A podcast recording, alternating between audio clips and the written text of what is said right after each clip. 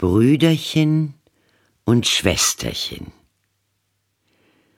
Brüderchen nahm sein Schwesterchen an der Hand und sprach Seit die Mutter tot ist, haben wir keine gute Stunde mehr. Die Stiefmutter schlägt uns alle Tage, und wenn wir zu ihr kommen, stößt sie uns mit den Füßen fort. Die harten Brotkrusten, die übrig bleiben, sind unsere Speise und dem Hündlein unter dem Tisch geht's besser. Dem wirft sie doch manchmal einen guten Bissen zu. Dass Gott erbarm, wenn das unsere Mutter wüsste. Komm, wir wollen miteinander in die weite Welt gehen. Sie ging den ganzen Tag über Wiesen, Felder und Steine. Und wenn es regnete, sprach das Schwesterchen Gott und unsere Herzen, die weinen zusammen. Abends kamen sie in einen großen Wald und waren so müde von Jammer, Hunger und dem langen Weg, dass sie sich in einen hohlen Baum setzten und einschliefen. Am andern Morgen, als sie aufwachten, stand die Sonne schon hoch am Himmel und schien heiß in den Baum hinein. Da sprach das Brüderchen Schwesterchen, mich dürstet, wenn ich ein Brünnlein wüsste, ich ging und tränk einmal, ich mein, ich hört eins rauschen. Brüderchen stand auf, nahm Schwesterchen an der Hand, und sie wollten das Brünnlein suchen. Die böse Stiefmutter aber war eine Hexe und hatte wohl gesehen, wie die beiden Kinder fortgegangen waren, war ihnen nachgeschlichen, heimlich, wie die Hexen schleichen, und hatte alle Brunnen im Walde verwünscht. Als sie nun ein Brünnlein fanden, das so glitzrig über die Steine sprang, wollte das Brüderchen daraus trinken, aber das Schwesterchen hörte, wie es im Rauschen sprach Wer aus mir trinkt, wird ein Tiger. Wer aus mir trinkt, wird ein Tiger. Da rief das Schwesterchen Ich bitt dich, Brüderlein, trink nicht, sonst wirst du ein wildes Tier und zerreißest mich. Das Brüderchen trank nicht, ob es gleich so großen Durst hatte, und sprach Ich will warten bis zur nächsten Quelle. Als sie zum zweiten Brünnlein kamen, hörte das Schwesterchen, wie auch dieses sprach Wer aus mir trinkt, wird ein Wolf. Wer aus mir trinkt, wird ein Wolf. Da rief das Schwesterchen, Brüderchen, ich bitte dich, trink nicht, sonst wirst du ein Wolf und frissest mich. Das Brüderchen trank nicht und sprach, Ich will warten, bis wir zur nächsten Quelle kommen, aber dann muss ich trinken. Du magst sagen, was du willst, mein Durst ist gar zu groß. Und als sie zum dritten Brünnlein kamen, hörte das Schwesterlein, wie es im Rauschen sprach Wer aus mir trinkt, wird ein Reh. Wer aus mir trinkt, wird ein Reh. Das Schwesterchen sprach Ach, Brüderchen, ich bitte dich, trink nicht, sonst wirst du ein Reh und läufst mir fort. Aber das Brüderchen hatte sich gleich beim Brünnlein niedergekniet, hinabgebeugt und von dem Wasser getrunken. Und wie die ersten Tropfen auf seine Lippen gekommen waren, lag es da als ein Rehkälbchen. Nun weinte das Schwesterchen über das arme, verwünschte Brüderchen, und das Rehchen weinte auch und saß so traurig neben ihm. Da sprach das Mädchen endlich Sei still, liebes Rehchen, ich will dich ja nimmermehr verlassen. Dann band es sein goldenes Strumpfband ab, tat es dem Rehchen um den Hals und rupfte Binsen und flocht ein weiches Seil daraus. Daran band es das Tierchen und führte es weiter und ging immer tiefer in den Wald hinein.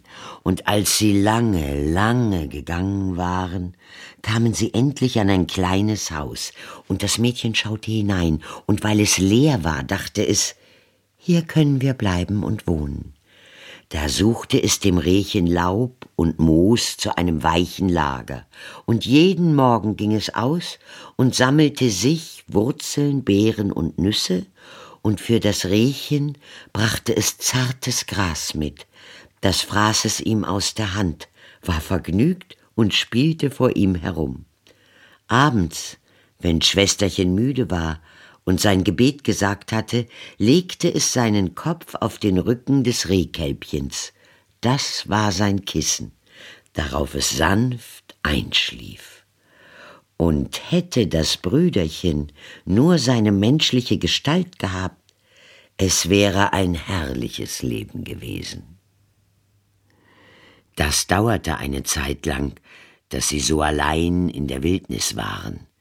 Es trug sich aber zu, dass der König des Landes eine große Jagd in dem Wald hielt. Da schallte das Hörnerblasen, Hundegebell und das lustige Geschrei der Jäger durch die Bäume, und das Rehlein hörte es und wäre gar zu gerne dabei gewesen. Ach, sprach es zu dem Schwesterlein, lass mich hinaus in die Jagd, ich kann's nicht länger mehr aushalten und bat so lange, bis es einwilligte.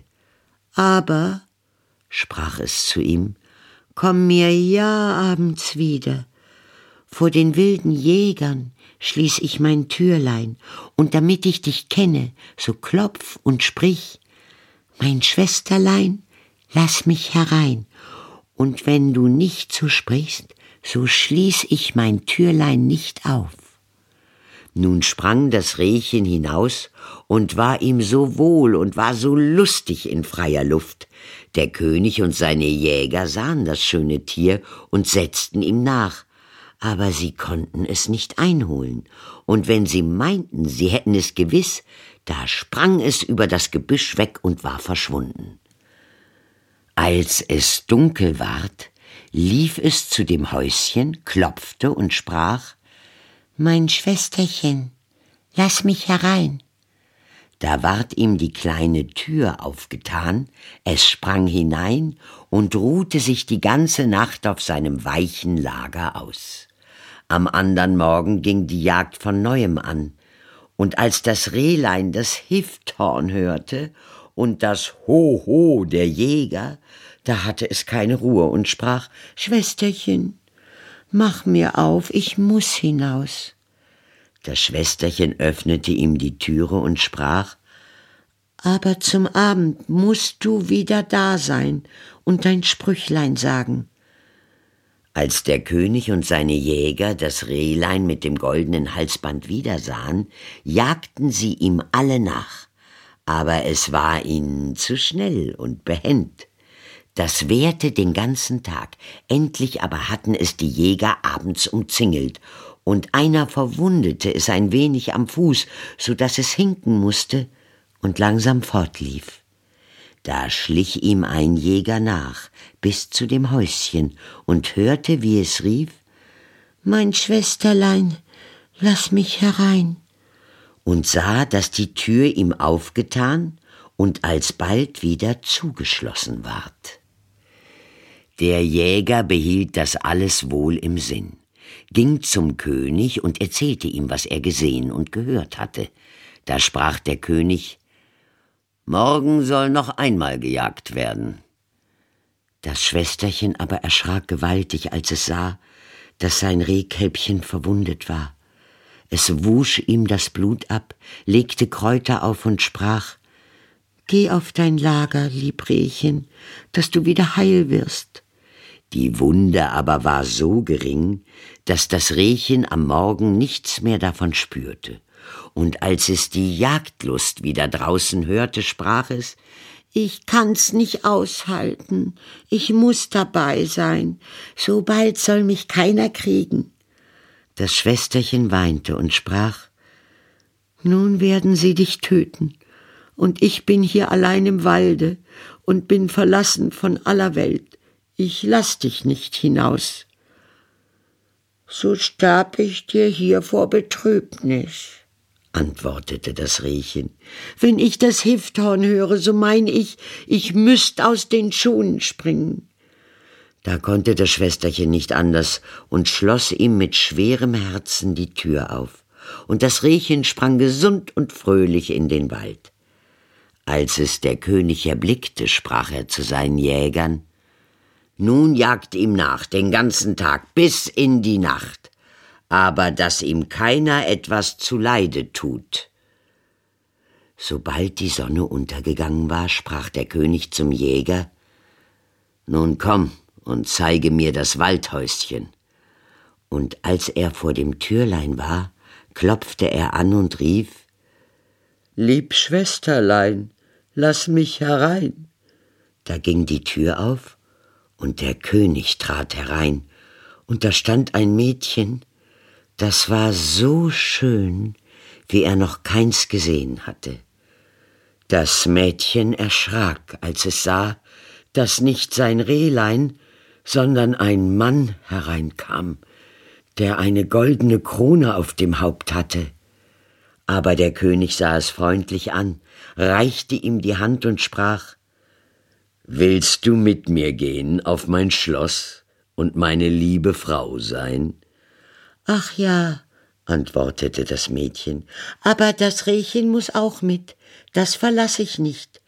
Sprach der König, es soll bei dir bleiben, solange du lebst, und soll ihm an nichts fehlen. Indem kam es hereingesprungen, da band es das Schwesterchen wieder an das Binsenseil, nahm es selbst in die Hand und ging mit ihm aus dem Waldhäuschen fort. Der König nahm das schöne Mädchen auf sein Pferd und führte es in sein Schloss, wo die Hochzeit mit großer Pracht gefeiert wurde, und war es nun die Frau Königin, und lebten sie lange Zeit vergnügt zusammen. Das Rehlein ward gehegt und gepflegt und sprang in dem Schlossgarten herum. Die böse Stiefmutter aber, um deren Willen die Kinder in die Welt hineingegangen waren, die meinte nicht anders, als Schwesterchen wäre von den wilden Tieren im Wald zerrissen worden und Brüderchen als ein Rehkalb von den Jägern totgeschossen. Als sie nun hörte, dass sie so glücklich waren und es ihnen so wohl ging, da wurden Neid und Missgunst in ihrem Herzen rege und ließen ihr keine Ruhe, und sie hatte keinen anderen Gedanken, als wie sie die beiden doch noch ins Unglück bringen könnte. Ihre rechte Tochter, die hässlich war wie die Nacht und nur ein Auge hatte, die machte ihr Vorwürfe und sprach Eine Königin zu werden, das Glück hätte mir gebührt. Sei nur still, sagte die Alte und sprach sie zufrieden. Wenn's Zeit ist, will ich schon bei der Hand sein. Als nun die Zeit herangerückt war und die Königin ein schönes Knäblein zur Welt gebracht hatte und der König gerade auf der Jagd war, nahm die alte Hexe die Gestalt der Kammerfrau an, trat in die Stube, wo die Königin lag, und sprach zu der Kranken Kommt, das Bad ist fertig, das wird euch wohltun und frische Kräfte geben. Geschwind, ehe es kalt wird. Ihre Tochter war auch bei der Hand. Sie trugen die schwache Königin in die Badstube und legten sie in die Wanne. Dann schlössen sie die Tür ab und liefen davon. In der Badstube aber hatten sie ein rechtes Höllenfeuer angemacht, das die schöne junge Königin bald ersticken musste. Als das vollbracht war, nahm die Alte ihre Tochter, setzte ihr eine Haube auf und legte sie ins Bett an der Königin Stelle. Sie gab ihr auch die Gestalt und das Aussehen der Königin, nur das verlorene Auge konnte sie ihr nicht wiedergeben. Damit es aber der König nicht merkte, musste sie sich auf die Seite legen, wo sie kein Auge hatte. Am Abend, als er heimkam und hörte, dass ihm ein Söhnlein geboren war, freute er sich herzlich und wollte ans Bett seiner lieben Frau gehen und sehen, was sie machte. Da rief die Alte geschwind Beileibe, lass die Vorhänge zu, Die Königin darf noch nicht ins Licht sehen und muss Ruhe haben. Der König ging zurück und wusste nicht, dass eine falsche Königin im Bette lag. Als es aber Mitternacht war und alles schlief, da sah die Kinderfrau, die in der Kinderstube neben der Wiege saß und allein noch wachte, wie die Türe aufging und die rechte Königin hereintrat. Sie nahm das Kind aus der Wiege, legte es in ihren Arm und gab ihm zu trinken.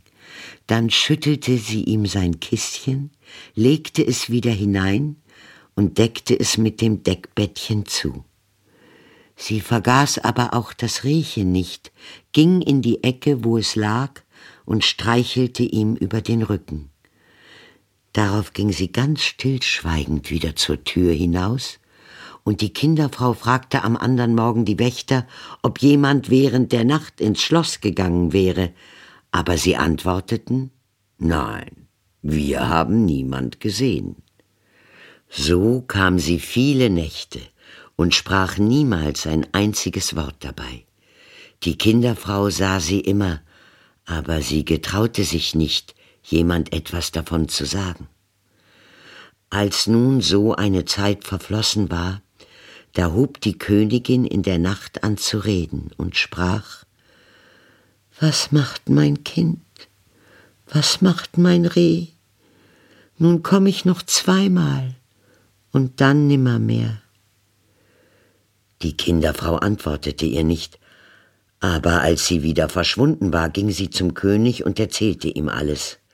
Sprach der König Ach Gott, was ist das?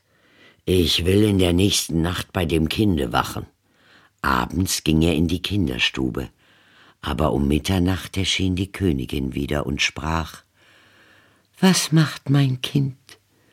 Was macht mein Reh? Nun komm ich noch einmal und dann nimmermehr.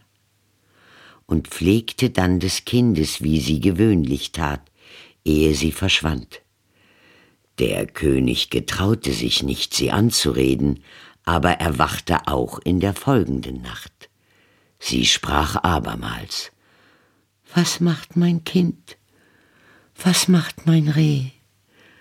Nun komm ich noch diesmal und dann nimmermehr. Da konnte sich der König nicht zurückhalten, sprang zu ihr und sprach Du kannst niemand anders sein als meine liebe Frau. Da antwortete sie Ja, ich bin deine Frau und hatte in dem Augenblick durch Gottes Gnade das Leben wieder erhalten, war frisch, rot und gesund. Darauf erzählte sie dem König den Frevel, den die böse Hexe und ihre Tochter an ihr verübt hatten. Der König ließ beide vor Gericht führen, und es ward ihnen das Urteil gesprochen. Die Tochter ward in den Wald geführt, wo sie die wilden Tiere zerrissen. Die Hexe aber ward ins Feuer gelegt und musste jammervoll verbrennen und wie sie zu Asche verbrannt war, verwandelte sich das Rehkälbchen und erhielt seine menschliche Gestalt wieder. Schwesterchen und Brüderchen aber lebten glücklich zusammen bis an ihr Ende.